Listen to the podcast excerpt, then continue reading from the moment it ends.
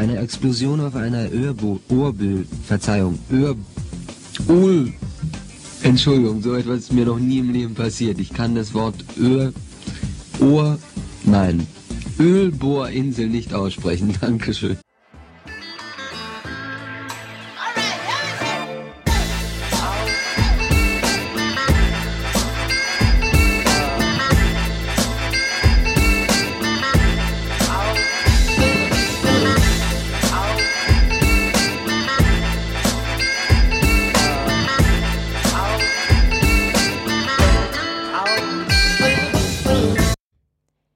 Herzlich willkommen zur 23. Folge des Underdogs Podcasts. Ich bin Paula und freue mich, dass ihr zuhört. Auch wenn wir hier einen Podcast machen, geht es bei uns heute ums Radio. Und zwar um einen altbewährten Baustein des Radios. Manche schalten deswegen ein, andere schalten deswegen um. Ich spreche über die Nachrichten.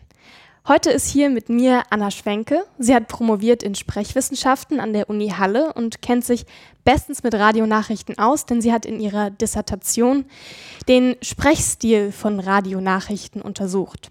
Mehr dazu erfahrt ihr natürlich gleich. Erstmal herzlich willkommen, Anna. Vielen Dank für die Einladung. Ja, wie ihr das vielleicht schon kennt oder wenn ihr neu eingeschaltet habt, erkläre ich es auch gleich nochmal. Wir spielen ein kleines Kennenlernspiel in der A- oder B-Form. Ich stelle dir jetzt gleich eine Frage, eine A- oder B-Frage und du darfst auch leider, ohne dich zu erklären, nur mit A oder B antworten. Okay, legen wir los. Sitzen oder stehen? Stehen. Essen oder trinken? Trinken. Kreuzung oder Kreisverkehr? Kreuzung. Schwarz-Weiß oder in Farbe? Farbe. Bio oder Fairtrade? Bio. Hitze oder Kälte? Kälte. Milcheis oder Wassereis? Wassereis. Gold oder Silber? Silber. Wein oder Sekt? Wein. Ampel oder Zebrastreifen? Zebrastreifen. Netflix oder Kino? Kino. Fiction oder Dokumentation? Dokumentation. Kaffee mit oder ohne Milch? Mit Milch. Fliegen oder Zugfahren? Zugfahren. All-inclusive oder Camping? Camping. Kultur oder Natur? Natur. Hörsaal oder Online-Meeting? Hörsaal. Jetzt wird's unispezifischer. Vorlesung oder Seminar? Seminar. Mündliche oder schriftliche Prüfung? Mündliche Prüfung. Studieren oder promovieren? Promovieren. Mensa oder selbst kochen? Mensa. Lesen oder hören? Hören. Zeitung oder Tagesschau? Zeitung. Zeitung oder Radio? Radio. Podcast oder Feature? Gemein, aber Feature. Beitrag oder Musik? Musik. Öffentlich oder privat? Öffentlich. Nachrichten oder Schlagzeilen?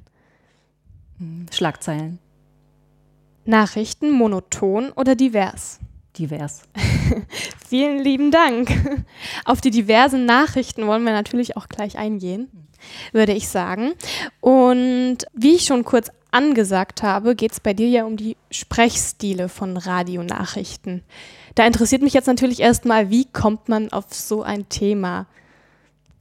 Ja, also das Thema Nachrichtensprechstil, das war gar nicht von Anfang an geplant. Also ich bin zur Dissertation auch über meine Diplomarbeit gekommen und das war dann noch ein Weg vorher sozusagen. Ich war schon eine ganz schön lange Zeit wissenschaftliche Hilfskraft bei meiner jetzigen Doktormutter. Und da hat sich natürlich im Gespräch auch ergeben, okay, es, die Diplomarbeit rückte näher und die Themenwahl sollte dann getroffen werden. Und dann bin meine Doktormutter oder damalige Diplomarbeitsbetreuerin und ähm, Themen vorgeschlagen und mir war wichtig, ein Thema zu wählen, was irgendwie in einer formellen, informellen Forschungsgruppe angebunden ist. Und da stellte sich schon ein bisschen dieses Hörverständlichkeitsprojekt heraus, in dem ich dann später gearbeitet habe, und zwar Hörverständlichkeit von Nachrichten. Und da, so ging es eigentlich los. Und dann bin ich über die Diplomarbeit, das war dann so eine Pilotstudie, hat sich einfach gezeigt, das ist noch so viel Potenzial, das kann man wirklich als Doktorarbeit ausbauen. Und so bin ich dann erstmal zu den Radionachrichten gekommen. Das war interessant. Und über die Radionachrichten mit der weiteren Beschäftigung mit der Hörverständlichkeit und dem Erheben des Korpus, weiteren Erheben, bin ich dann drauf gekommen, da steckt noch mehr drin. So. Okay, das würde ich gerne noch mal kurz auseinanderpflücken. Und zwar, was genau war denn das Thema der Diplomarbeit? Mhm. Da ging es wirklich nur ganz basal, könnte man fast sagen, um den Zusammenhang von Textfassung und Sprechfassung. Also wir hatten damals schon ein Demomaterial, wo wir in Zusammenarbeit mit Radioredakteurinnen zwei Texte entwickelt haben, einen kompliziert geschriebenen Text und einen einfach geschriebenen Text. Und in diesem Hörverständlichkeit sollte der Zusammenhang von Text und Sprechen untersucht werden mit Einfluss auf das Verstehen. Diese Untersuchung hat ein Kollege aus Aachen gemacht und ich habe mich mit dem Einfluss des Textes auf das Sprechen befasst. Also eigentlich sollte wirklich nur untersucht werden, wir haben immer den gleichen Text. Wie sieht es im Nachgang mit den Sprechversionen aus? Wie unterschiedlich oder wie ähnlich sind die? Und das habe ich in einer kleinen hm, Stichprobe in der Diplomarbeit untersucht. Und da habe ich wirklich nur auf Gliederung geguckt, also wo sind die gegliedert, wo sind Pausen, wo sind Zäsuren und wo sind Akzente. Und zeigt sich anhand meiner kleinen Stichprobe, das waren glaube ich nur acht oder zwölf Versionen pro Text, ja. zeigen sich da schon Unterschiede. Also und das war so. Ah, mhm. also du hast geguckt, wenn der Text schwer oder einfach oder besonders strukturiert geschrieben ist, wie dann der oder die Sprechende das umsetzt und genau. ob es da Unterschiede gibt. Ja, genau. Ja.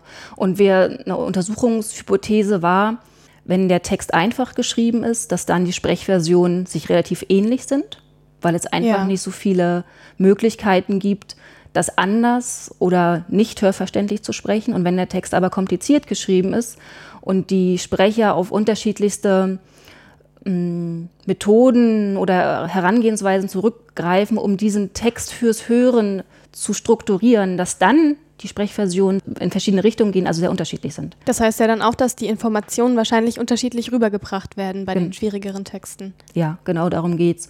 Und äh, das Hörverständlichkeitsprojekt ist ein rein sprechwissenschaftliches erstmal und da greifen wir natürlich auch auf unsere sprecherzieherischen Vorgaben zurück und Idealvorstellungen und wir sagen, dass äh, Texte, so wie sie vorliegen, in bestimmter sprecherischer Realisierungsweise an den Hörer gebracht werden, damit er überhaupt verstanden wird. Und da gibt es aus der höheren oder sprechwissenschaftlichen Lesenlehre bestimmte Regeln oder bestimmte Regelkataloge, die sagen, wo muss gegliedert werden, wie müssen die Informationen gewichtet werden, auch sprecherisch, damit die beim Hörer eben optimal ankommen. Das sind Idealvorgaben ja, natürlich, ja. um das Optimum an Hörverständlichkeit rauszuholen. Ja, okay, spannend. Und äh, das Ganze ist dann angesiedelt gewesen in der Forschungsgruppe Hörverständlichkeit, wie du gerade schon gesagt hast. Genau. Und du meintest auch, dass es dir wichtig war, in so einer Forschungsgruppe zu arbeiten und dass du ja dementsprechend dann quasi auch dein Thema extra dort angesiedelt hast. Warum war das so? Mhm. Also ich bin oder ich fange mal anders an, das ist jetzt privat, aber ich habe schon immer in äh, Einzelwohnungen gewohnt, also wenig in WGs und dann weiß ich, dass man sich irgendwann auch verstrickt in so eigenen Gedanken darüber hinausgehend, nicht nur, dass ich alleine gewohnt habe, sondern auch bei Hausarbeiten, ne, geht ja schon vorher los, dass man sich wissenschaftlich mit kleinen Fragen beschäftigt, in Hausarbeiten, in Referaten das äh, bearbeitet. Und da war mir auch schon wichtig, wenn man das im Team macht, dass man natürlich vorher schon vor so einem Referat oder Präsentation oder auch Hausarbeit sich einfach austauscht. Und da ist mir auch schon aufgefallen, das ist jetzt auch keine neue Erkenntnis, aber dass man im Sprechen natürlich auch Gedanken auf Gedanken trifft, die man so vorher gar nicht erwartet hätte. Ja. Oder im Sprechen auch an Punkte kommt, wo es eben noch nicht klar ist. Ja, Gemeinsam ich, Ideen entwickelt. Mhm. Ja. ja, und nicht nur Ideen, sondern auch Gedankengänge und auch Argumentation entwickelt. Das ist ja nun mal die wissenschaftliche Praxis, dass man Sachen argumentiert. Und das war mir einfach dann in dem Punkt wichtig, wenn ich jetzt wusste, ich wusste ja vorher schon, ich habe eine empirische Arbeit, das wird ein Jahr dauern. Ja. So, und das fand ich schon sehr lang damals. Also im Vergleich zur Promotion war es natürlich eine kurze Zeit, aber ich wusste ein Jahr ist lang und ich möchte mich nicht in meinen Elfenbeinturm verstecken. Ich möchte gerne einfach da im Dialog sein und sich auch austauschen. Und auch wenn das jetzt noch nicht groß angebunden war, das Hörverständlichkeitsprojekt, das war erst noch so weit informell, dass wir jetzt keine Förderung hatten, aber es war eben schon angebunden an meine jetzige Doktormutter, also an Personen war es angebunden. Ich wusste, es gibt dann vielleicht einen Kollegen, es gibt einen Ansprechpartner beim MDR, also gab es schon so Ansprechpartner Partner und Partnerinnen, dass man sagt, man hat ein Netzwerk, auf das man zurückgreifen kann und sich dann auch trifft, um Sachen zu besprechen. Und das war mir einfach wichtig, um in diesem wissenschaftlichen Dialog und aus diesem wissenschaftlichen Dialog heraus zu Erkenntnissen zu kommen und sich natürlich auch immer wieder zu prüfen. Stimmt mein Weg bis hierhin? Ja, Stimmt die Methode bis hierhin? Und ich kann mich so im geschützten Raum auch austauschen. Ja. Dann, sobald man nach außen kommt, natürlich auf andere Fachwissenschaften trifft, gibt es ja auch Gegenwind, weil dann ja auch Fachpositionen entgegenstehen und Methoden, die überall anders vielleicht ausgelegt werden. Und mir war der geschützte Rahmen einfach wichtig und da auch. Ja, einfach in der Gruppe auf den Austausch zu stoßen, ähm, sich von den anderen immer wieder vielleicht auch ein bisschen mit motivieren zu lassen, hm. weiterzumachen, wenn man an einem schwierigen Punkt ist oder so. Und hm. Das auch, das ist mir dann aber vor allem erst in der Promotion aufgefallen, ja, ehrlich gesagt. Also ja. dieses Problem der Motivation hatte ich in der Diplomarbeit noch nicht, weil das ist dann, ja, das ist schon eine begrenzte Zeit. Also das kriegt ja, man auch gut überblickt. Also ich habe es da auch schon gut überblickt. Und die Motivation, das würde ich schon von mir behaupten, das kommt schon aus mir heraus. Aber dann wirklich so eine Phasen, die man, die können wir vielleicht nachher für die Promotion noch viel weiter mhm. beschreiben. Mhm. Natürlich sich dann auch damit zu motivieren, dass man sagt, mhm. wir haben es einfach eine Frage, die wir gemeinsam bearbeiten. Ne? So. Ja. Okay, ähm, dann bist du eben in dieser Forschungsgruppe Hörverständlichkeit gewesen, hast deine Diplomarbeit geschrieben zu den Verständlichkeiten von den Texten je nach Schreibstil. Wie kam es dann zu deiner genauen Themenfindung der Doktorarbeit? Oder wie lief die Themenfindung für die Doktorarbeit ab und wie kam es zu dem Sprechstil? Mhm. Genau. Also da, muss ich eben sagen, dass die Doktorarbeit ganz am Anfang, als ich es auch in, an der Uni Halle angemeldet habe, wirklich noch die Fortführung der Pilotstudie der Diplomarbeit war. Also wir sind davon ausgegangen, ich forsche jetzt da weiter, wo ich in der Diplomarbeit aufgehört habe, ergänze noch um weitere sprecherische Mittel, also nehme auch noch Sprechtempoanalysen, Grundfrequenzanalysen damit zu, aber bearbeite mein Korpus im größeren Umfang weiter und prüfe sozusagen unsere Forschungshypothesen, also welchen Einfluss hat ein Text auf das Sprechen an einem größeren Korpus mit einer umfangreicheren Methode. Ja. So, und das habe ich auch gemacht. Ich habe also meinen Korpus weiter erhoben. Also einfach immer mehr Sprecher und SprecherInnen den Text einsprechen lassen. Genau. Ja. ja. Also ich habe das Korpus weiter erhoben und für die Pilotstudie waren nur öffentlich-rechtliche Sender. Ich habe jetzt also in einem weiteren Fortschreiten der Arbeit auch private Sender akquiriert, ich habe mich an freie, also Community-Sender gewendet und habe also das Korpus so erweitert. Da habe ich natürlich immer reingehört in die Radionachrichten oder in die Sprechversion und habe die ersten auditiven Eindrücke festgehalten. Und da ist mir eben schon aufgefallen, dass einige Sprechversionen den, sag ich mal, ganz basalen sprecherzieherischen Hypothesen widersprechen. Zum Beispiel, dass eben auch sprecherische Reproduktionsfertigkeiten für Texte Einfluss haben darauf, wie es denn gesprochen wird. Und ich hatte in meinem Korpus, und zwar sehr interessant, ganz am Anfang einen Jugendsendersprecher, der nach sprechwissenschaftlichen, sprecherzieherischen Idealvorstellungen diesen Text trotz seiner geringen Erfahrung hörverständlich gesprochen hat, nach unseren Kriterien, also nach ja, unseren Idealvorstellungen. Ja. Und in meinem Ohr klang das immer so, entweder hat er gerade eine Weiterbildung gehabt oder hat sich extrem gerade geschult weil das eben so offensichtlich war, dass er eben besonders hörverständlich diese komplizierte Textversion gesprochen hat. So, und das war mein erstes Aha-Erlebnis, dass ich erstmal darüber nachgedacht habe. Dann habe ich Privatsender erhoben. Und da war sehr spannend, dass, ich habe vorhin ja bei öffentlich versus privat in der Vorstellungsrunde schon gesagt, ja, öffentlich, ich habe gleich auch an öffentlich-rechtliches Radio gedacht, dass ich vor ja. allem öffentlich-rechtliches Radio höre, also auch sehr äh, bildungsbürgerlich, könnte man fast sagen. Ich höre eben so gut wie kein Privatradio, muss ja. ich mich einfach outen. Und ich habe aber bei den Privatsender-Sprecherinnen und Sprechern im Fragebogen schon gesehen, was die sich für Gedanken über die Aufführungssituation machen. Also ich muss dazu sagen, ich habe die Sprechversion erhoben und ich hatte gleichzeitig immer einen Fragebogen mit dran gehängt. Also sie sollten mir die Sprech-, die Textversion so einsprechen, wie sie es so normalerweise tun. Und danach sollten sie mir einen Fragebogen ausfüllen sozialstatistische mhm. Daten erstmal so ganz äh, klar. Also es kam quasi der ähm, Text ganz ohne alles, ohne mhm. jegliche Vorgabe ja. zu den Sprecher und SprecherInnen. Ja. Und die durften das dann einsprechen, so wie sie es immer machen würden und haben dazu einfach immer noch die Fragen beantwortet, die du ihnen gestellt hast. Mhm, dazu nicht danach, also nach ja. dem Sprechen, weil ich auch gefragt habe, wie konntet ihr mit dem Text umgehen? War es ungewöhnlich? Waren das andere Texte? Wie unterscheiden sie sich zu euren normalen Texten? Besonderheiten in der Aufnahmesituation und auch irgendwelche Fehlerquellen ausschließen zu können oder jedenfalls erheben zu können. Und da habe ich mich auch gefragt, wie sie sich auf Nachrichtensprechen vorbereiten, was ihnen beim Nachrichtensprechen wichtig ist. Ja, und sowas. Und da ist mir mit aufgefallen bei den Privatsendersprechern, dass sie sich extrem Gedanken darüber machen, wie sie mit ihren Texten umgehen. wie sie ihre Zielgruppe sehen. Warum ist dir das bei den Privatsendern so genau aufgefallen? Einfach weil du das nicht erwartet hattest oder weil das signifikant höher war als bei den Sprecher und Sprecherinnen der öffentlich-rechtlichen Sender? Nee, gar nicht, aber ich habe, ähm, ne, gesagt, ganz Bürger, bildungsbürgerlich, in der Privatsender höre ich nicht, klingt manchmal so wie Verkaufen, ja. ähm, hat für mich teilweise gar nichts mehr mit Nachrichten zu tun. Ja. Und dann aber im Fragebogen zu sehen, dass das anscheinend Absicht ist, hm. wie das mhm. läuft. Ach so, ja. ja. Und so bin ich drauf gekommen, dass da was anderes hinterstehen muss und dass es offensichtlich so gewollt ist, dieser Stil. Und da bin ich mit auf den Stilbegriff gekommen. Und das ist ein rhetorischer Begriff, den ich in meiner Dissertation hergeleitet habe. Und auf die Radiorhetorik bezogen, dass wir sagen, rhetorisch ist es dann, wenn etwas herausgehoben aus der Privatkommunikation ist, wenn etwas für ein Publikum speziell designt wird, kann ja, man fast sagen, ja. aufbereitet wird, gesendet wird an eine Zielgruppe. Also Rhetorik hat immer was mit Zielgruppe zu tun. Ja. Und da geht es nicht um gut und schlecht. Und das war dann auch so ein Aha-Erlebnis für mich, dass ich sage, wenn ich meine Sprechversion analysiere, darf ich natürlich als Wissenschaftlerin und objektive Beobachterin überhaupt keine Bewertungskriterien anlegen. Ich muss andere Sachen, andere Kategorien finden.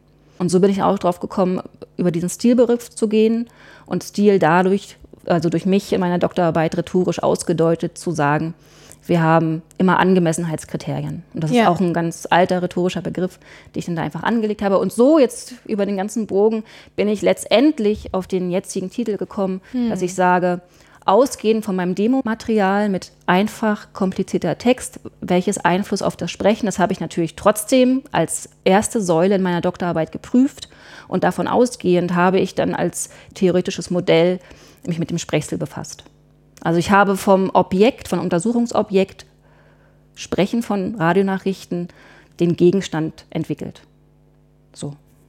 Ah, das ist ja ähm, fast so eine Huhn-Ei-Frage. Das Ei war vor dem Huhn dann da. Also erst das Demomaterial und die Grundidee und dann ist erst naja, das Sprechstil-Huhn, um das jetzt mal ganz salopp zu sagen, gewachsen. Genau. Ähm, interessanter Prozess auf jeden Fall. Und da kann ich ja einfach nur meiner Doktormutter dankbar sein, dass sie eben so souverän war, dass sie mir diese Offenheit zugestanden hat. Sonst hätte man ja auch wirklich sagen können, es wird das abgearbeitet und das hätten mir vielleicht auch zwei Jahre gespart, könnte man ja wirklich fast sagen. Aber dann wäre das eine Arbeit, also wirklich ganz emotional für mich für die Schublade gewesen. Und irgendwann legt man ja so viel Herzblut rein, dass man sagt, und ich möchte da jetzt weitergehen. Also wenn ich die Möglichkeit habe und ich hatte die Möglichkeit, der Studienstiftung des deutschen Volkes ein Stipendium für diese Arbeit zu erhalten, hat man natürlich auch irgendwann nicht nur persönliche Ansprüche, sondern dann hatte ich dann wirklich den Anspruch aus meinem Material eben das rauszuziehen, gar nicht, um das jetzt irgendwie plakativ aufzuwerten, das gar nicht. Aber ich habe einfach meine Daten so weit ernst genommen, zu sagen, da steckt was drin, da sind Abweichungen, die ich erstmal nicht erklären kann mit den Modellen, die bis daher zur Verfügung standen. Es muss was anderes her. Und da darf ich dann über die, die Ränder meines kleinen Faches einfach rausschauen und gucken, ähm, was da vielleicht noch für Antworten aus anderen Fächern kommen, ja. ohne jetzt äh, unkontrolliert und unkritisch Methoden und Modelle heranzuziehen, die vielleicht einfach so schick aussehen und gar nicht passen. Und ich habe natürlich schon geguckt, wie kann ich von der Fachdefinition ausgehen und das erweitern. Und zwar sinnvoll natürlich ja, und ja. äh, objektbezogen. Wenn wir jetzt schon einmal bei der Fachdefinition sind, würde mich das natürlich auch interessieren. Wir sprechen die ganze Zeit über Nachrichten. Was ist das eigentlich? Jeder hat so eine grobe Idee, aber man muss das doch auch irgendwie definieren können. Ja, also wenn ich jetzt zu dem sprechwissenschaftlichen Hörverständlichkeitsprojekt zurücksehe, da gehen wir von einer textsortenbasierten Nachrichtendefinition aus, die sagt, wir haben es mit Nachrichten mit mündlich realisierten, schriftkonstituierten Textsorten zu tun und es liegt ein kompliziertes Wechselspiel zwischen Sprech- und Textfassung zugrunde. Okay, das muss erstmal kurz auseinandergenommen werden. genau. Also mündlich realisiert heißt ganz platt, es wird vorgelesen. Ein ja. Text wird vorgelesen und dieser Text ist vorher niedergeschrieben. Es ja. ist also kein freies Sprechen. Und das unterscheidet sich maßgeblich von einem Gespräch. Ne, das Vorlesen mhm. wird sofort erkannt von Muttersprachlern, das ist Vorlesen, das ist freies Sprechen. Ja. Und das steckt in dieser Definition. Und das komplizierte Wechselverhältnis hat damit zu tun, das habe ich vorhin aber schon angedeutet in den Untersuchungsfragen, dass ein Text immer Einfluss auf das Sprechen hat. Und wenn ich es vorlese, das kennt man einfach auch noch im Schulunterricht, ich lese einen Text und ich stocke an bestimmten Stellen. Das hat damit zu tun, wie ich den Text überblicke, wie die Sinneinheiten zusammenhängen. Und manchmal ist vielleicht auch ein Wort, was ich nicht kenne, dann komme ich ins Stocken. Und deshalb ist eigentlich so eine erste Regel beim Vorlesen einmal vorher durchlesen. Ja, ja. So, dass ich einfach die Textkenntnis habe. So, und von dieser Definition, die mir, weil ich ja meinen Korpus schon kannte, nicht ausgereicht habe. Weil das ja auch nicht radiospezifisch ist Mhm. unbedingt. Ja, genau. Es könnte auch auf andere Texte, auf andere Vorlesetexte Ja. übertragen werden. Ja, völlig korrekt. Dann habe ich erstmal in die linguistische Medienwissenschaft geguckt, also ne, Nachbardisziplin, und äh, habe mich da um weitere Definitionsansätze gekümmert und oder ja, bemüht. Und da gibt es einen Ansatz, der sagt, auch noch auf Texte bezogen, dass Radionachrichten sekundär gesprochene Texte sind. Das heißt, gesprochen ja, Ja. und sekundär, es muss also vorher irgendwas gewesen sein, auf was ich mich beziehe Ach so. beim ja, eben die. Nachricht, das Ereignis oder so, über Genau. das ich dann erzählen möchte. Genau, oder der Text, der wirklich vorliegt. ja, ja. Und dann wird eben gesagt, dass Radionachrichten so eine einfachste Form dieser sekundär gesprochenen Texte sind. Und es wird überhaupt nicht kaschiert, dass vorgelesen wird. Also es ist ganz klar bei Nachrichten, wir wissen alle, wenn wir Nachrichten hören, oder man hat es ja teilweise fast vor Augen, äh, Ja. die Sprecherin, der Sprecher sitzt und liest. Man möchte das ja auch eigentlich. Ja. Also wenn ich mir das vorstelle, ich möchte lieber, dass äh, der oder die Sprechende das abliest und dann alle Informationen wirklich genau sind, als dass das jemand frei aus dem Kopf macht und dann passt irgendwas nicht. Mhm. Also man sagt, da wird das Vorlesen überhaupt nicht kaschiert und verschleiert, das ist klar. Das gehört zur Textsorte Nachrichten dazu, dass das klar ist. Das sind jetzt aber alles noch Text, also immer noch an, sehr an Text gebunden. Und deshalb habe ich noch weiter geguckt in die, also nicht weiter, aber einfach noch geschaut, was du vorhin auch schon gesagt hast. Ich brauche das noch spezifischer, auf Radio bezogen. Dann gucke ich in die Medienwissenschaft oder in die Journalistik. Liegt ja nah. Ja, genau. Und sehe dann, okay, das ist eine journalistische Darstellungsform. Es geht ums Informieren in erster Linie. Nachrichten sollen vermittelt werden an Hörergruppen. Und davon ausgehend kann ich sagen, das ist das eine. Natürlich, es geht um Informieren. Das ist das Informationsangebot im Radio als Hauptfunktion. Es gibt aber auch noch weitere Funktionen von Nachrichten, dadurch, dass sie rituell gesendet werden, immer zur gleichen Zeit, ganz erwartbar, was eigentlich der, der News-Definition widerspricht, wenn man so möchte. News, ne, als das, was Ja, aktuell was ist aktuell und neu. neu ja. und so fort, ja, wenn ich es erwarten kann. Aber das hat sich ja so eingeschliffen im Radio, das ist äh. Ist ja angepasst auf das Hörer- und Hörerinnenverhalten. Also, weil viele schalten ja wahrscheinlich gerade erst hinzu und dann will man die Nachrichten hören. Nur wenn man vor einer halben Stunde noch nicht gehört hat, verpasst Hm. man dann das, was am Tag geschehen ist und so weiter und so fort. Ist ja auch eine gewisse Planbarkeit. Und was ich damit eben zeigen wollte, dass dadurch, dass Nachrichten immer so ritualisiert zu bestimmten Zeiten kommen, können sie natürlich auch verknüpft werden mit dem Sendersound, mit dem Senderjingle, mit der Wiedererkennbarkeit und übernehmen dann auch äh, in diesem Programmablauf Funktionen der Senderidentitätsübernahme. Ja, Und das ist natürlich interessant. Und darauf, ne, mit dieser Beschäftigung, dass also neben der reinen Informationsübermittlung noch andere Funktionen verknüpft sind mit Nachrichten. Und dann natürlich, wenn ich von der Formatierung der deutschen Senderlandschaft ausgehe, dass wir eben festgesetzte Formate haben, zum Beispiel Jugendsender, Infosender, Kultursender, dass dann auch Radionachrichten pro Sender anders ausgedeutet werden oder so weit formatiert sind. Auch Radionachrichten sind formatiert. Es gibt nicht die Radionachricht oder die Radionachrichten. Sie sind so weit formatiert, dass sie auch schon über die Auswahl der Themen, die Gewichtung der Themen, hm, die Platzierung von Ja. Themen natürlich so weit auch zielgruppenbezogen sind, dass sie sich unterscheiden. ja. Also es geht quasi darum, dass die Radionachrichten, die ja so mit einer der grundlegendsten Bausteine der Radiogeschichte auch sind, das hat sich ja dann auch so aufgebaut, ähm, dass die auf jeden Fall erhalten bleiben, aber nicht überall gleich sind, sondern quasi selbst wenn ich um Punkt 12 Uhr durch die Sender durchzappe, ich immer genau weiß, ach Mensch, hier ist es wieder mein MDR Kultur oder so.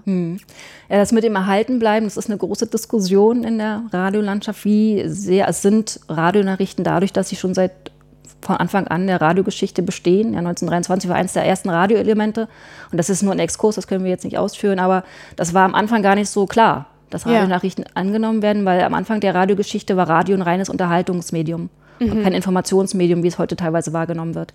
Und dann war es ihm gar nicht so klar, dass in der, ne, wo Grammophonplatten abgespielt werden und Kochtipps auch damals schon gegeben werden, dass das Radionachrichten so grundlegendes Element darstellen. Also das ist nur als Exkurs, wie gesagt. Ja, ja. Aber, ne, aber nur weil sie eben so lange bestehen, heißt es noch nicht, dass sie weiter bestehen müssen. Das ist eben einfach die Frage. Das ist aber eine radiopolitische Entscheidung, die kann ich jetzt also gar nicht bewerten als Sprechwissenschaftlerin. Es ist aber auch klar, dass es ein Radiomarkt ist und radiomarktwirtschaftliche Entscheidungen getroffen werden mhm. müssen. Radionachrichten sind teuer, es steckt ein redaktionelles Handwerk dahinter, eine sprecherische Ausbildung im besten Fall, Sendeplatz. Und da gibt es einfach Untersuchungen oder man braucht keine Untersuchungen, einfach Umfragen, dass dann vielleicht Radionachrichten noch eingespart werden oder zugeliefert werden. Ne? Es gibt ja auch Radionachrichtenzulieferer. Ja. Das ist ja, alles, alles Realität. Ne? Dann muss einfach jeder Sender für sich entscheiden, wie wichtig sind uns Nachrichten oder wie hängen die zusammen mit unserer Senderidentität und ja. was sollen die eben darüber hinaus, über das Informieren, was ich vorhin meinte. Ne? Das ja, steckt eben ganz viel auch drin. Ja, es kommt ja auch total darauf an, wann man Radio hört, wie man Radio hört und wie man überhaupt dem Ganzen ausgesetzt ist. Also ich glaube, von der Zeit, die man Radio hört, hört man wahrscheinlich die wenigste Zeit wirklich aktiv, weil man ja im Taxi bei der Autofahrt läuft Radio, im Supermarkt läuft Radio, immer irgendwie äh, läuft und spielt das Radio und dann wird man quasi ja damit beschallt und irgendwie die Nachrichten kommen ja auch immer. Es ist immer irgendwie dabei. Auch wenn man es nicht aktiv hört, wird man ja davon dann beeinflusst. Und wenn man aber aktiv Radio hört, gibt es ja auch unterschiedliche Entscheidungen. Ich zum Beispiel bin eher die Person, die, wenn das Radio läuft, weniger Musik hören möchte, weil die kann ich mir ja auch nicht aussuchen, sondern ich suche mir meine Musik gerne selber aus. Ich höre dann gerne die Nachrichten oder die Dokumentation, die Features, die Podcasts und so weiter und so fort. Andere Leute schalten aber gerne das Radio ein, um Musik zu hören eben und nicht Nachrichten zu hören. Und genau dann ist es ja diese spannende Entscheidung, wie du auch meintest, kann ich mir die Nachrichten überhaupt leisten? Hm. Und wie kurz und prägnant und vielleicht auch spielerisch ich, muss ich die darstellen, dass nicht abgeschalten wird? Hm. Vielleicht gerade bei den Jugendsendern, oder? Hm. Genau, und das war eben der Punkt, wo ich selbst geschaltet habe und gesagt habe, die sprechwissenschaftliche oder die textsortengebundene Definition reicht ihm dahingehend nicht aus. Auch wenn schon auch in dem Hörverständlichkeitsprojekt und in den Untersuchungsfragen angedeutet wurde, dass nicht nur der Text natürlich Einfluss hat auf das Sprechen, sondern auch Erfahrung, Hintergrundwissen und sonstige Geschichten natürlich damit reinspielen. Was aber nicht berücksichtigt wurde, und das ist interessant und deshalb passieren ja Doktorarbeiten auch, ne, dass man einfach im Fach auch weiterkommt und in der äh, Fach Theorie. Was mir gefehlt hat, das ist mir aufgefallen, als ich mich medienwissenschaftlich und auch radiomarktwissenschaftlich mich beschäftigt habe, dass es über diese Formatierung auch Formatstile gibt, die eben vorher nicht berücksichtigt wurden. Dass nicht nur die Erfahrung der Sprecher eine Rolle spielt, sondern auch ihre Erfahrung in ihrem Sender. Und das war eben so spannend, dass sie über die Sprechtechnik die, oder Vorlesetechnik, die sie natürlich ausbilden, auf der Grundlage der schulisch erworbenen Vorlesetechnik im Radio natürlich Radiophon äh, weiter sich entwickeln und dann aber auch in einem bestimmten Sender sind und da auch bestimmte Muster übernehmen. Und jetzt wird es spannend, die sich auch in den Nachrichten zeigen. Und das hat ein Kollege vorher schon angedeutet, der sich in einem groß angelegten Korpus von authentischen Nachrichten mit dem Stil, mit dem Sprechstil befasst hat, also mit der Sprechweise befasst hat. Dass das Interessante an Radionachrichten ist, dass es so ein enges Korpus ist. Jeder sagt, ja klar, typisch Nachrichten, was ist denn da unterschiedlich? Der Kollege hat aber auch über das deutschlandweite Korpus schon beobachtet, dass innerhalb dieser, na, dieser engen ja. äh, Gruppe sich doch Unterschiede zeigen, die, und das ist dann spannend, auch ausgedeutet werden können. Und da bin ich dann aufgesprungen oder das habe ich mir herangezogen und gesagt, okay, und wie sieht es jetzt aus, wenn der Text auch immer gleich ist?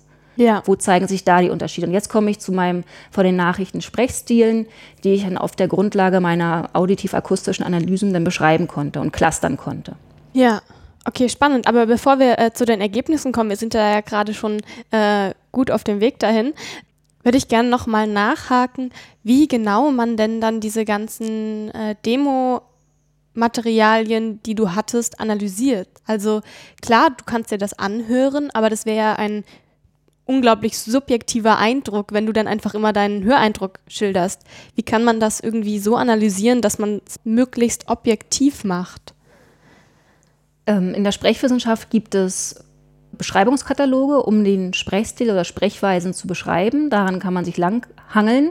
Das habe ich aber für 100 Versionen nicht gemacht. Also ich habe ungefähr 100 Sprechversionen erhoben und habe dann pro Text ungefähr so 40 Sprechversionen ermittelt. Ich musste einige ausschließen, weil vielleicht geschnitten wurde, weil die Qualität dann doch nicht so berauschend war oder weil die dann einfach keinen Gegenpartner hatten. Also ich hatte schon versucht, für Textfassung einfach und Textfassung kompliziert ein Sendergleichgewicht und ein Geschlechtergleichgewicht irgendwie Ach, herzustellen, damit ich das ja. abbilden kann. Und dann sind natürlich einige einfach an den Seiten rausgefallen. Und diese insgesamt ungefähr 80 Versionen habe ich erstmal wirklich auditiv beschrieben, dass ich sage, was ist der Gesamteindruck, was fällt mir auf, wie ist die Stimme, ist wirklich ganz einfach formuliert, hoch, tief, knarrt, also dass ich auch ein bisschen was zur Stimmqualität mit aufnehme. Wie kann ich die Akzentuierung beschreiben? Fällt mir da schon irgendwas auf? Wie ist die Gliederung und Pausierung ja. Sprechtempo? Das habe ich für mich einmal erhoben und das ist natürlich an meine Person als Untersucherin gebunden. Ich habe manchmal in diesen Forschungsgruppen, die ich vorhin schon erwähnt habe, haben wir natürlich auch uns mit unseren Daten befasst und gegenseitig vorgespielt oder mal diskutieren lassen. Das nennen wir Intersubjektivierung. Mhm dass man dann auch andere Meinungen bekommt und wenn man irgendwann feststellt, alle sehen das ähnlich aus der gleichen Forschungsgruppe, aus dem gleichen Forschungshintergrund, dann ist es natürlich noch nicht objektiv, ja. aber man sieht, dass es nicht eine Einzelmeinung oder ein Gefallensurteil ist. Ja. Und dann habe ich mit Prat, das ist eine Open Source Software für Audioanalyse, habe ich die Dateien hochgeladen, jetzt ganz einfach gesagt, und habe dann in diesem Programm diese Aufnahmen annotieren können, segmentieren können, habe dort Akzentstellen festgehalten, Gliederungsstellen festgehalten, damit auch Pausenzeiten und konnte mir dann über bestimmte Ausgabemodule die Sprechgeschwindigkeit zum Beispiel errechnen. Mhm. Also da war jetzt also die Untersucherin so weit ausgeschlossen, dass ich Übertragungsfehler produziere oder ja, Rechenfehler ja, produziere. Ja. Ne? Und konnte dann so ganz einfach Sprechgeschwindigkeiten ermitteln und Pausenzeiten, ganz wichtig. Und die Akzentstellen und Gliederungsstellen habe ich selbst markiert. Und wie gesagt, dann immer mit Rückkopplung der Forschungsgruppe.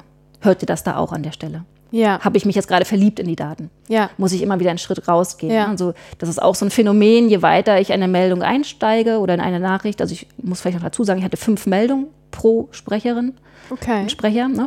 Und diese fünf Meldungen muss man ja erstmal durchgehen. Und je weiter man sich dann in die Sätze vertieft und dann vielleicht auf Wortgruppenebene nachher ist, dann hört man nur noch Akzente. Ja. Und da muss man wieder ein Stück rausgehen einfach. Aber das sind Kurze einfach so. Pause, einfach mal abschalten mh, und dann. Genau. Ja, und geht's weiter. Ja, ja, das ist dann auch einfach den, das Arbeitspensum, was man sich selbst stellt und Zeitmanagement spielt da auch natürlich eine Rolle. Hm, hm. Und wie wer, sehr kann man das planen? Also ne?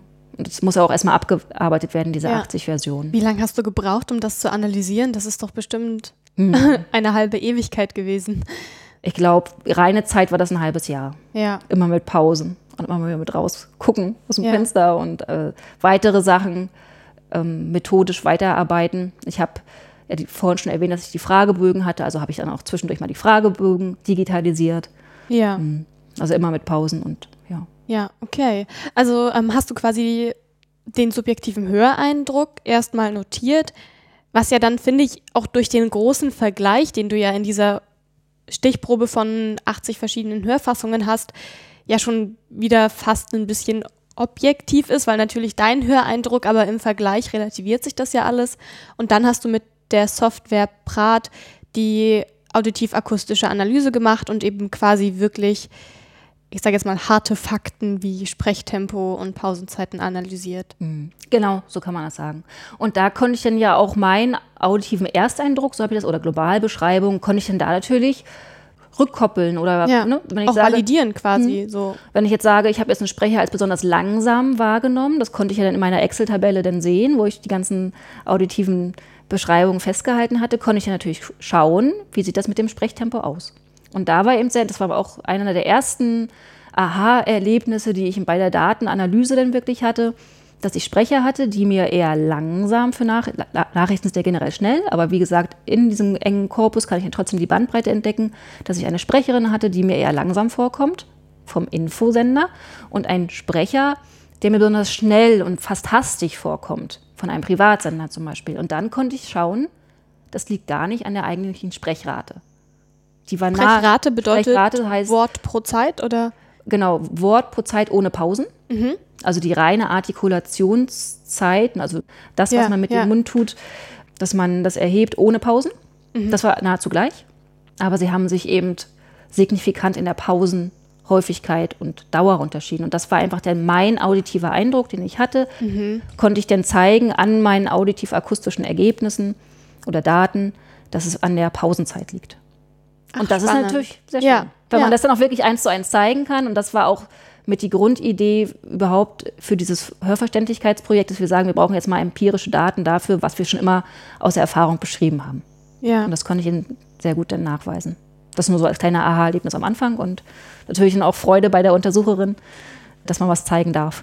Klar, das ist immer super, wenn dann auch wirklich ein Ergebnis rauskommt. Mhm. Ja. Und äh, du meintest ja vorhin schon, du hast die Fragebögen immer mitgegeben, wo auch unterschiedliche Fragen beantwortet werden sollten. Unter anderem eben, was den Sprechenden wichtig ist. Hast du auch gefragt, was den Hörenden wichtig ist bei Radionachrichten? Mhm.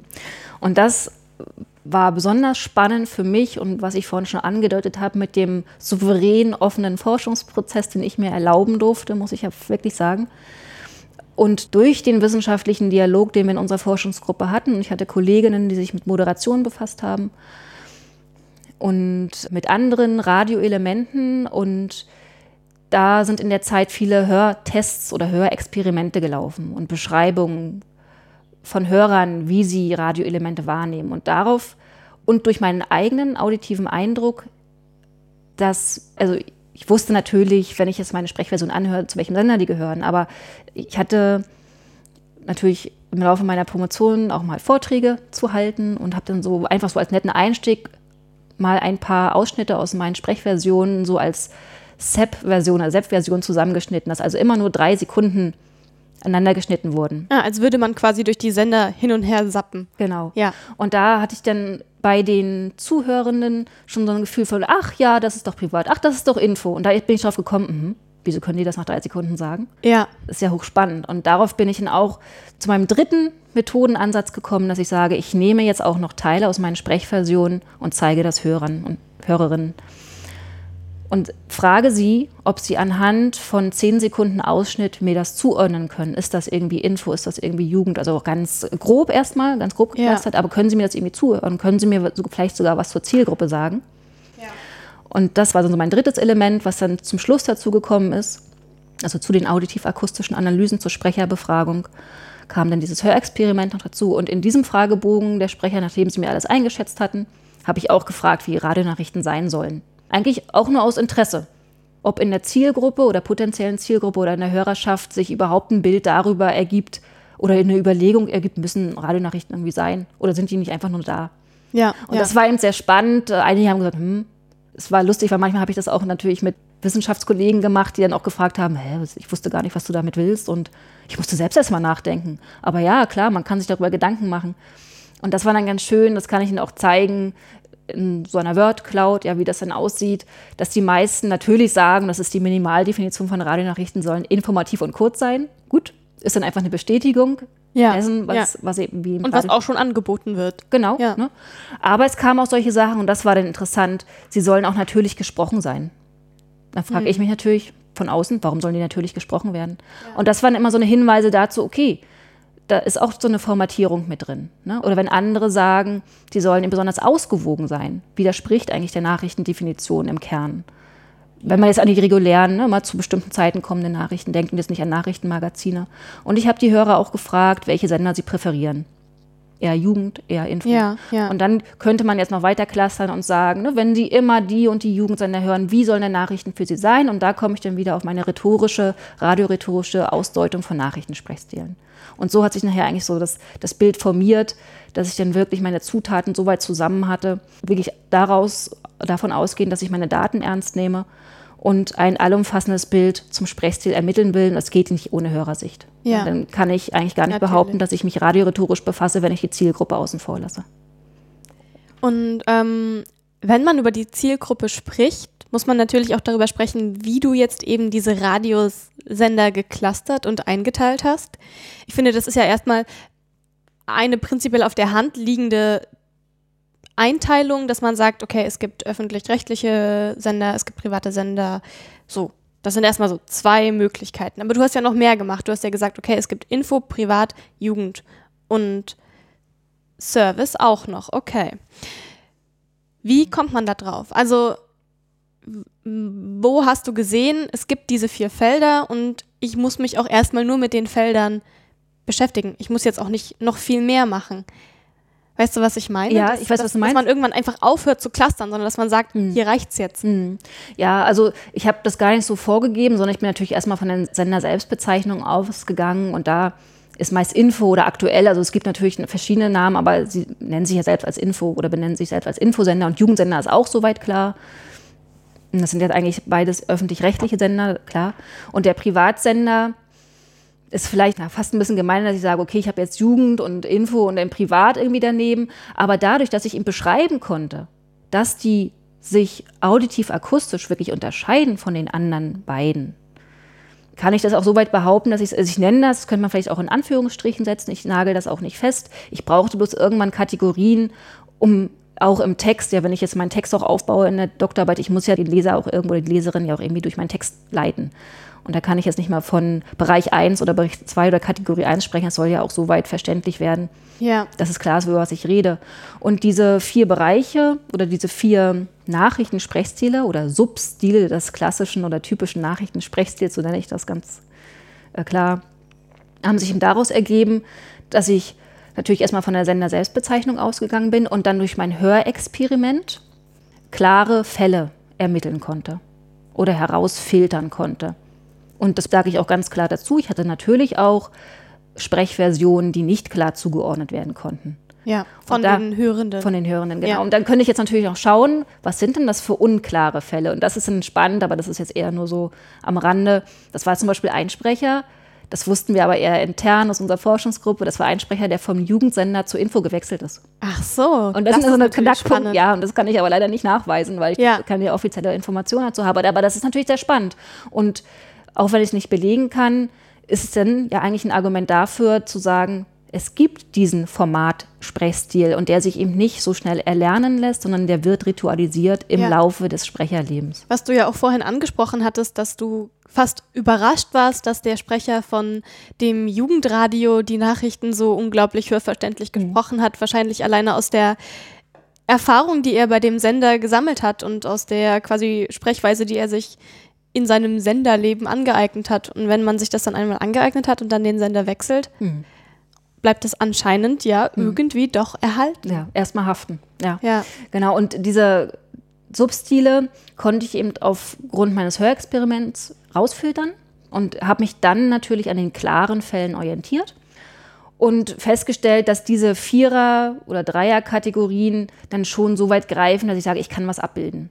Da hätte ich das zu fein gemacht, da muss ich wirklich sagen, dafür sind dann Radionachrichten wirklich zu starr fast, dass ich sage, also mehr kann ich dann wirklich nicht abbilden. Das wäre dann auch ähm, eine Sterndeuterei, könnte man fast sagen. Also mhm. wäre dann fast in das Unwissenschaftliche gegangen. Aber dadurch sage ich, kann ne, auf Grundlage meiner Daten wirklich diese drei bis vier Substile beschreiben. Radio für Jugend, Radio Info, Radio Service und Radio Privat. Genau, und ja. dieser Service-Sender, das ist vielleicht jetzt erstmal nicht so geläufig. Da hatte ich den Sender subsumiert, die vielleicht eher an ein älteres Publikum gerichtet sind, wenn wir vielleicht allgemein Schlagerwelle sagen oder ja. wirklich dann, die sagen, wir sind für Land und Leute, wir sind für unsere Leute da, wir haben eben auch sehr viel Serviceangebote für unsere Hörergruppe. Und da konnte ich dann immer sagen, diese Service sind eigentlich eine langsame Version der Info-Nachrichten in meinem Korpus. Ich kann es dann immer nur auf meinen Korpus beziehen. Ja. So, und hat eigentlich kein echter Substil, aber einfach noch eine langsamere, zugewandtere Version vielleicht. Ja, und jetzt interessiert mich natürlich brennend. Wir haben jetzt die verschiedenen Cluster, also die Substile, wie du sie mhm, genannt ja. hast, eingeteilt. Mhm. Was sind denn da jetzt die genauen Merkmale des Sprechstils? Du hast ja immer mal schon mal kurz gesagt, auf alle Fälle muss es eine gewisse Senderfärbung haben, aber was ist mhm. das dann? Mhm.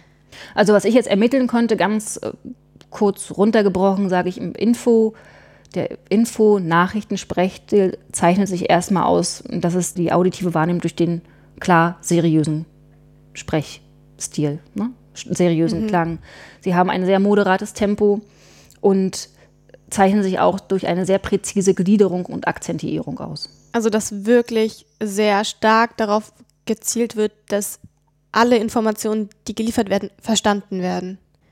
Das kann ich ja nicht behaupten. Ja, das stimmt. Ich, ich kann immer nur vom, ja, ich kann immer nur von meinem Text ausgehen ja, oder von ja. meiner Sprechversion.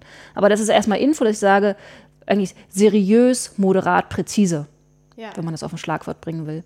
Und dahingegen Jugend, da habe ich einen jugendlich hohen Stimmklang. Ja? Und ich habe äh, sogar für Nachrichten eine melodische Gliederung. Also es geht eher ins melodische, bewegte Sprechmelodie und aber auch diese engagierte Wirkung. Ja. Also dass, dass das mit erzeugt wird. Im Vergleich zur Info. Natürlich auch engagiert, aber hier ist es dann weniger seriös und ich würde es eher als engagiert beschreiben. Ja, so dass man fast ein bisschen sagen kann, Info ist natürlich einfach ein bisschen trockener hm. und äh, dann die Jugendnachrichten ein wenig belebter. Genau, und dann ja. habe ich das immer, ich habe das versucht immer so auf Dreier hm, auf so eine drei Adjektive oder drei äh, Zuschreibungen runterzubrechen. Habe ich gesagt, Jugend ist dann eben jugendlich natürlich, bewegt, engagiert. So. Ja. Und beim Privatsender, da hatte ich manchmal auch Überschneidungen natürlich zum Jugendsender, haben auch ein schnelles Sprechtempo, aber teilweise fast ins Rasante gehend. Ja. Zeichnen sich durch diese Dynamik aus. Und dann war es interessant, die Sprecherinnen sind meist oder die Sprecher sind in einem Merkmal irgendwie markant. Das konnte ich erstmal so mhm. ins Unreine sprechen. Aber ich hatte eine Sprecherin, die war vielleicht vergleichbar mit einer Infosprecherin. Von äh, der mein, Art, wie sie den Text ja, gelesen hat. Genau. Und ja. dann war ihre Stimme aber derart tief. Ja. Was aber auch interessant ist, weil die Infosprecherinnen sind schon sehr tief vom Stimmklang. Und die war aber derart tief, dass es schon so markant war, dass ich sage, das, das ist dann eher ein Punkt für Privatsender. Und die wurde auch zu großen Teilen als Privatsendersprecherin von den Hörerinnen wahrgenommen. Na, sonst könnte ich das, gar nicht, könnte ich das ja. gar nicht so behaupten. Oder ein anderer Sprecher hat vielleicht ganz leicht geneselt. Mhm. Ja, und war aber vergleichbar mit Service-Sendersprechern, also sehr moderat im Tempo. Ne? Aber durch dieses Neseln nicht Dann mehr von den Hörerinnen als Infosendersprecher erkannt, sondern dem Privatsender zugeordnet. Ja. Ne? Und so habe ich dann, konnte ich dann für, das ist interessant, dass sich die Privatsendersprecher dadurch zusammenfassen lassen, dass sie in einem Merkmal besonders markant oder hervorstechend sind. Interessant. Ja. ja. Und Service-Sender, hatte ich ja vorhin schon gesagt, die zeichnen sich durch das besonders langsame Tempo noch durch vielleicht noch deutlich längere Pausen aus und das ist auch interessant durch einen angenehmen Stimmklang. Also sie wurden von den Hörern und Hörerinnen als besonders angenehm beschrieben. Mhm, mhm. Mhm. Und gab es da mal Kritik daran, dass du das so eingeteilt und dann herausgefunden hast? Also Kritik ja, also ich, ich habe das selbst kritisiert, ne? Also ja. klar, ich habe mir selbst die Frage gestellt, darf ich das jetzt so grob da für mich da clustern und dann auch noch irgendwelche Titel drüber schreiben? Äh, da macht man sich immer angreifbar. Und das ist klar, also Modelle sind immer angreifbar, weil sie Sachen auf den Punkt bringen, die man vielleicht, wenn man einen langen Text liest, gar nicht so rausziehen will. Da habe ich auch eine lange überlegt, ob ich überhaupt ein Modell entwerfen möchte, weil das relativ wie das so ist, auch umgestoßen werden kann. Ja. Und eine Kritik nicht, aber eine vielleicht charmante oder ironische Rückmeldung habe ich mal von Radioschaffenden selbst bekommen, die eben zurückgemeldet haben, naja, was du uns hier zeigst, ist ja ganz nett, aber sind das wirklich Stile oder Subtypen? Sind das nicht einfach Entwicklungsstufen? Ne? Dass ich vom Jugendsender mhm. spreche, dann irgendwann zum Info komme und dann habe ich es geschafft. Ah ja, also, das ist ja fast ein bisschen polemisch. Genau, das war dann polemisch, aber klar, ne? Das, sowas sollte ich dann auch vielleicht mit betrachten. Mhm. Und da kann ich dann eben nur rückkoppeln wieder auf meine Sprecherfragebögen, wie die das selbst beschreiben. Passiert das einfach? Ja. Natürlich haben sie, das kann man ja auch biologisch dann beschreiben, einen anderen Stimmklang. Ja. Hast du das Alter und die Erfahrung der Sprechenden denn erfasst? Ja. Also hättest du das quasi nachweisen können? Mhm. Ja, also da kann ich natürlich, das brauche ich auch nicht verhehlen, ne? die Jugendsendersprecher sind natürlich im Durchschnitt jünger als die Infosprecher. Aber die Privatsendersprecher, das ist dann, ne, würde jetzt dem widersprechen, was diese Entwicklungsstufen angeht, die spielen ja dann in der gleichen Liga wie die Infosendersprecherinnen. Mhm. Also das ist dann, könnte man eigentlich vergleichbar von der Erfahrungs- und Altersstruktur. Mhm. Und von der Ausbildung her? Mhm.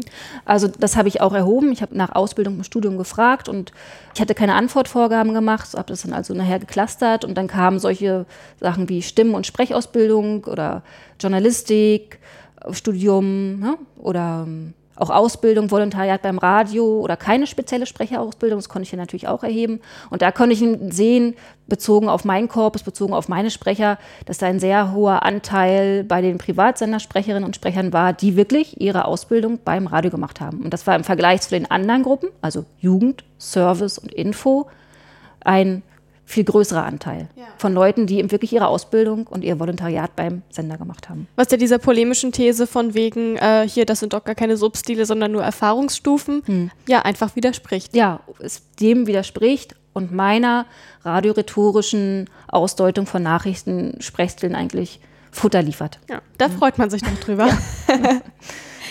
okay, ähm, du hast also jetzt ja schon gesagt, du hast quasi aus diesen Substilen, die du entwickelt hast, ein Schema entwickelt, ein Modell. Und was stand am Ende noch von deiner Arbeit? Du hast ja noch weitere Modelle entwickelt, oder?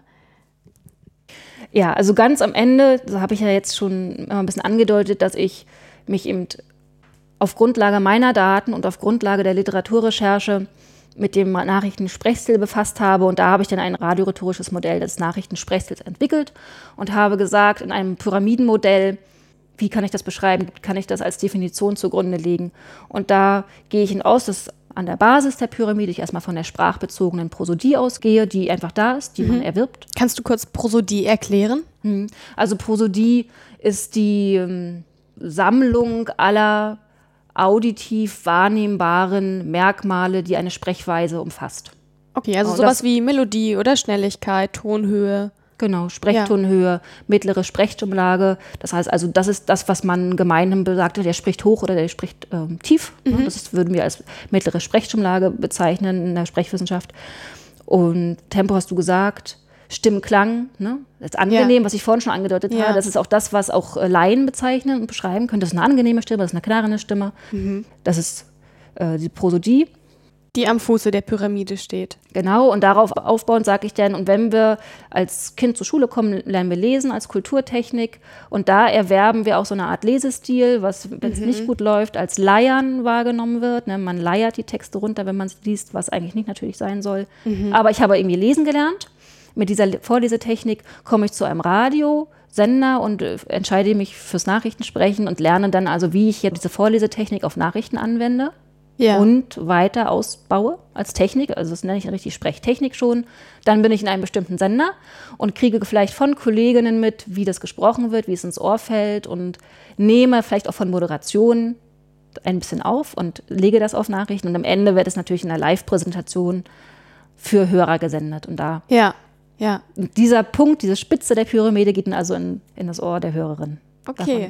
Also damit baut sich quasi das auf, was wir hören, wo wir dann sagen, Mensch, der ist jetzt Info privat. Das ist von Grunde dieser Pyramide, von der Art, wie ich irgendwas spreche, über meine Vorlesetechnik, über das Erlernen von Nachrichten sprechen, über das Anbinden an ein einzelnes Senderformat und dann das raussprechen. So kommt es dann zustande. Mhm. Ja, davon gehe ich aus und das habe ich versucht, in ein Modell zu fassen. Ja. ja. Okay, spannend. Ja, das Modell würden wir auf jeden Fall für die, die es interessiert, auch in unsere Links packen unter dem Podcast. Da könnt ihr gleich mal durchklicken. Ja, wir haben jetzt ja schon sehr viele Ergebnisse von dir gehört und mich würde jetzt aber auch noch mal speziell interessieren, warum diese Modelle als Ergebnis am Ende stehen und warum du nicht nur sagst, okay, ich habe meine Arbeit, die kann jeder durchlesen, sondern warum entwickelt man diese Modelle? Mhm.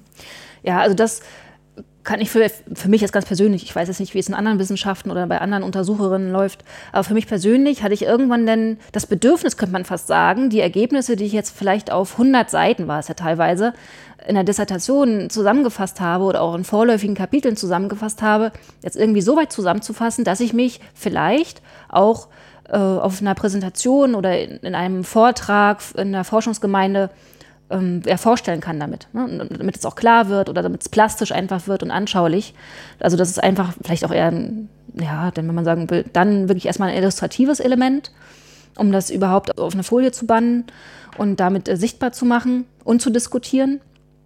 Ja, und am Ende der Dissertation war es natürlich dann die Quintessenz. Ja. Dass man das eben so weit runterbricht und das ist ja auch im Forschungsprozess oder was, was ich jetzt hm, reflektieren würde im Forschungsprozess einfach denn so interessant. Man arbeitet da zwei Jahre bestimmt am Text, also reine Zeit. Und am Ende bricht man das auch in zwei Modellen nieder und man fragt sich, das hat jetzt so lange gedauert. Aber ja, es dauert dann teilweise so lange, weil die Vereinfachung und teilweise ist es ja dann eine didaktische Vereinfachung, könnte man fast sagen, die braucht ihm Zeit. Das ja. kriegt man eben nicht so schnell übers, oder konnte ich ihm vielleicht gar nicht so schnell übers Knie brechen, zu sagen, so jetzt kann ich das mal eben hier in einer Teile, so, ne? Das muss ja auch bewiesen werden. Ja, genau, erstmal das und das wollte ich eben auch nicht unbegründet so stehen lassen, jetzt kann ich es begründen und dann steht es, das ist vielleicht eher mental, aber dann steht es natürlich auch auf festeren Füßen, so mhm. ein Modell. Ich hatte einfach das Gefühl, wenn ich das so zeigen kann und davor wird es natürlich diskutiert, am Ende nochmal zusammengefasst, dann funktioniert es einfach und für die Präsentation, was ich gesagt habe, kriegt man natürlich auch in so einer Zuhörergemeinde dann auch einen ganz anderen, eine ganz andere Rückmeldung. Mhm. Ne, wenn es denn da schon so steht, dass war dann schon wirklich, am Anfang habe ich das auch eher so in Textform gemacht und zum Ende meines Promotionsprozesses war dann irgendwann das Modell da. Und dann habe ich auch gemerkt, wie in der Zuhörerschaft kein Raunen jetzt durch die Masse ging, aber schon, aha, hm, gut, das ist denn da und das hat dann ein ganz anderes Gewicht, komischerweise auch. Ne? Ja, mhm. spannend. Mhm. Und ähm, dieses ständige auch Präsentieren der Forschungsgemeinde, wie du das ja so ähm, gesagt hast, und dann auch validieren, wie findet das statt? Also publizierst du dann während der Promotion schon die ganze Zeit und äh, kannst quasi Zwischenergebnisse präsentieren? Mhm. Also im besten Fall läuft das natürlich so. Ne? Und ähm, dass man einfach schaut, welche Themen sind vielleicht ausgeschrieben. Manchmal, es gibt ja auch die Calls, richtig, wo man sich dann bewerben kann mit seinem Thema für hat, Tagungen. Für Tagungen, ja, genau, ja. Entschuldigung. Ja, für Tagungen, dass man einfach weiß, ne, da kann ich jetzt mit meinem Thema mal auftauchen und treffe dann vielleicht auch auf kritische, aber auch auf zugeneigte Ohren, die sagen, hm, das passt doch hier rein und stell das doch mal da. Und das sind natürlich immer solche neuralgischen Punkte, wo man sich selbst hinterfragt, wo man seine Sachen aufbereitet, die man bis dahin erledigt hat die auch geprüft werden auf Herz und Nieren. Muss ich mir auch immer eingestehen, stimmt das so bis hierhin? Ja. Dann bin ich immer noch mal so kritisch in meine Hörbeispiele gegangen. Stimmt das jetzt wirklich mit meinen Notationen, die ich bis dahin angefertigt habe? Also das sind immer eigentlich gute Rückkopplungen, dass ich sage, ich zeige jetzt bis hierhin meinen Arbeitsstand, traue mich also vor die Gruppe habe einen Zwischenstand, den ich vielleicht sogar dann wieder einbauen kann in meine Doktorarbeit, obwohl ich dazu sagen muss, das ist dann natürlich schwierig, weil es schon eine andere Textsorte ist und auch, ja. aber ich kann es insoweit vielleicht verbalisieren, auch schriftlich, dass ich das festhalten kann und tauche dann auf ja. und zeige, was ich bis dahin erreicht habe. Und wenn es gut läuft, gibt es zu den Tagungen Sammelbände. Mhm. Und ich werde dazu eingeladen und habe also auch die Möglichkeit, nicht nur die Kommunikationsform der Präsentation abzuhandeln, sondern auch gleichzeitig noch den Output zu haben als Artikel. Und wenn ich als Promovende natürlich an meine Literaturliste denke, die ja vielleicht auch am Ende des Promotionsprozesses dann mhm. auch mit als Output stehen soll, dann ist es natürlich sehr schön. Und das schult ungemein, ja. wenn ja. ich äh, dann auch noch in Artikelform meine Ergebnisse mitteile und festhalte. Und da auch wieder, das Artikel ist eine andere Textsorte als Dissertation. Klar kann ich das nicht eins zu eins übernehmen, muss natürlich eingebunden werden. Aber einfach, um sich nicht Gehör zu verschaffen, aber einfach um auch um das zu schulen, das kann ich auch jedem nur empfehlen. Artikel schreiben, auf Präsentationen gehen, dann aber auch immer aufpassen. Das war auch interessant in meiner Forschungsgruppe, haben wir auch gesehen, das war dann auf einmal so ein Run. Dann war man irgendwie ein Jahr nur auf Tagungen, bis ja. man dachte, okay, jetzt stopp, jetzt muss ich mal wieder hier ganz ja. stilles ja. Kämmerlein zurück. Sonst äh, passiert das natürlich auch schnell, dass man dann, ja, wie so ein, ähm, ja, dass man so wie auf Tour ist. Ne? Ja, Und ja. da geht viel Zeit drauf. Man sollte also so ein bisschen eine ausgewogene Balance finden zwischen Tagungen und Präsentationen, wo man natürlich auch sehr viel Zeit wieder braucht, um seine Daten mhm. und seine Ergebnisse aufzubereiten. Aber dann dafür aus dieser Tagung auch mit sehr vielen Impulsen wahrscheinlich zurückgehen kann. Und ähm, genau, diese Zeit sollte man für sich nehmen, aber man darf trotzdem dann nicht die Zeit für die eigentliche Dissertation außer Acht lassen, sondern eben man muss sich für alles Zeit nehmen. Genau. Und da muss man natürlich auch disziplinieren und wer das hinkriegt, das habe ich jetzt vielleicht gar nicht so von vornherein geplant. Vielleicht mhm. gibt es ja sogar Leute, die das schon vorher schon wissen. Ja. Ich habe drei Jahre Zeit oder zwei Jahre Zeit für meine Dissertation und dann lege ich mir das so, aber äh, das muss ich auch sagen, das war bei mir nicht so. Also ich habe dann natürlich schon geguckt, ähm, dass ich mir die Zeit so weit einteile, dass ich sage, das sind Arbeitszeiten, das sind Präsentationszeiten. Einiges hat sich ergeben und das letzte Jahr, da war ich fast nur am Schreiben und habe das zusammengefasst. Da habe ich auch ganz bewusst gesagt, ich block jetzt. Ich nehme eine Tagung mit und mache da vielleicht nur ein Poster, ja. was ihr dann auch sehen könnt. genau, und dann mache ich eben nur ein Poster und dann ist es auch gut. Also dann, ja, also es geht einfach viel Zeit. Das muss man ja schon sagen, ist so eine Vorbereitung nimmt einfach so viel Zeit in Anspruch, weil der Slot ja begrenzt ist, den ich sprechen darf. Mhm. Und das sind dann teilweise nur 15 Minuten. Und in der Vorbereitungszeit ist das immer die aufwendigste Zeit, das so weit runterzubrechen, dass es auf 15 Minuten geht. Wenn ich eine Stunde reden kann, brauche ich weniger Vorbereitung, als wenn ich 15 Minuten sprechen kann. Das ist einfach so. Ja, Weil man sich natürlich viel mehr pointieren muss, fokussieren muss und das so weit runterbrechen, dass es auch spitz auf Knopf passt nachher am Ende. Mhm.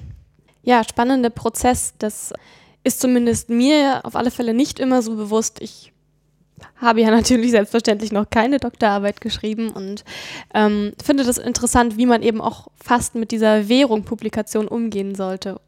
Und dass es eben ja aber anscheinend auch nicht nur gut ist, eine Liste an Publikationen zu haben, sondern auch wirklich einfach für die Reflexion der eigenen Arbeit unglaublich wichtig ist, diesen Prozess mitzumachen. Mhm, ja. Genau, kann ich so unterschreiben. Ja. ja. Und ähm, Wohin geht es jetzt noch mit deiner Arbeit? Jetzt ist sie fertig geschrieben, fertig verteidigt. alles in Sack und Pack. Es gibt ein sehr schönes Poster, was wir auch verlinken werden oder ähm, genau zugänglich machen werden unter dem Podcast. Was passiert jetzt oder was mhm. könnte man noch tun? Mhm.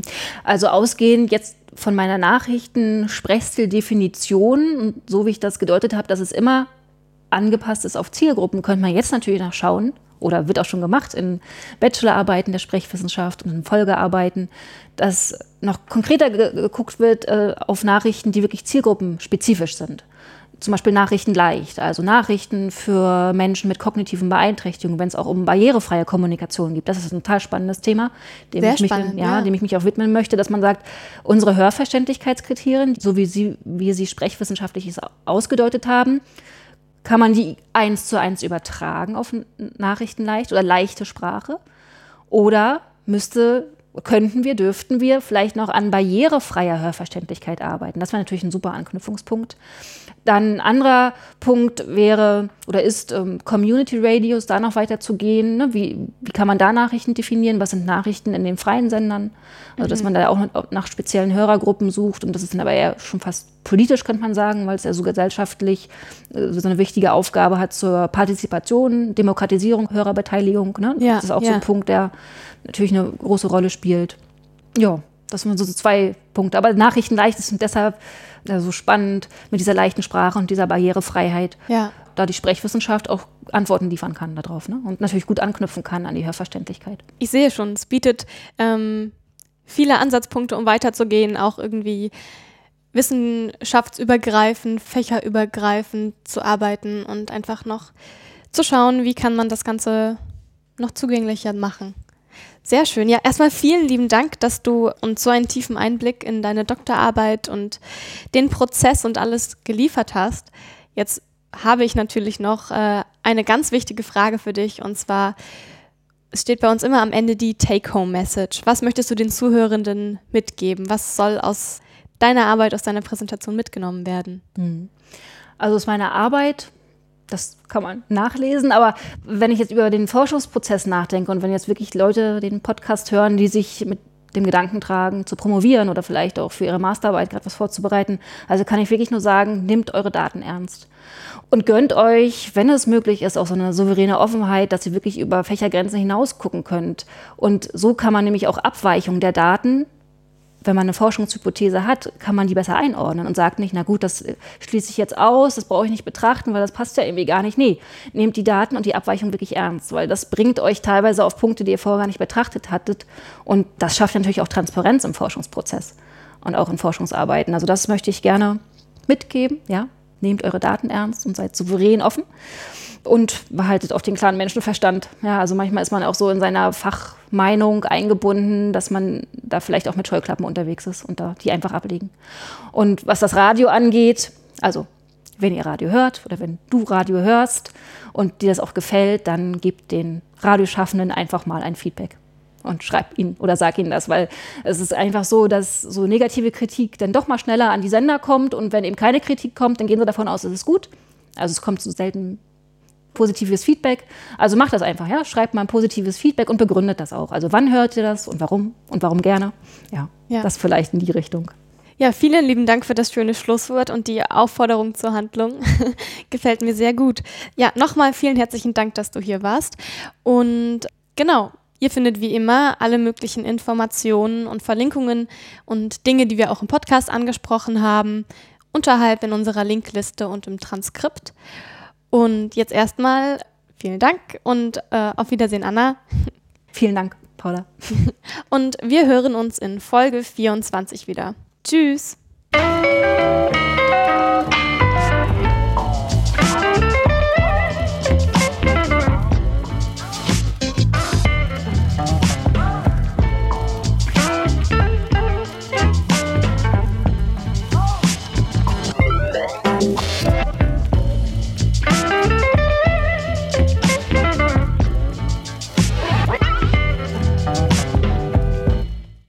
Freiburg-Wolfsburg 3 zu 2, Frankfurt-Stuttgart 0 zu 2 und Bochum-Köln 4 zu 0. Die Zeit, es ist 0 zu 3.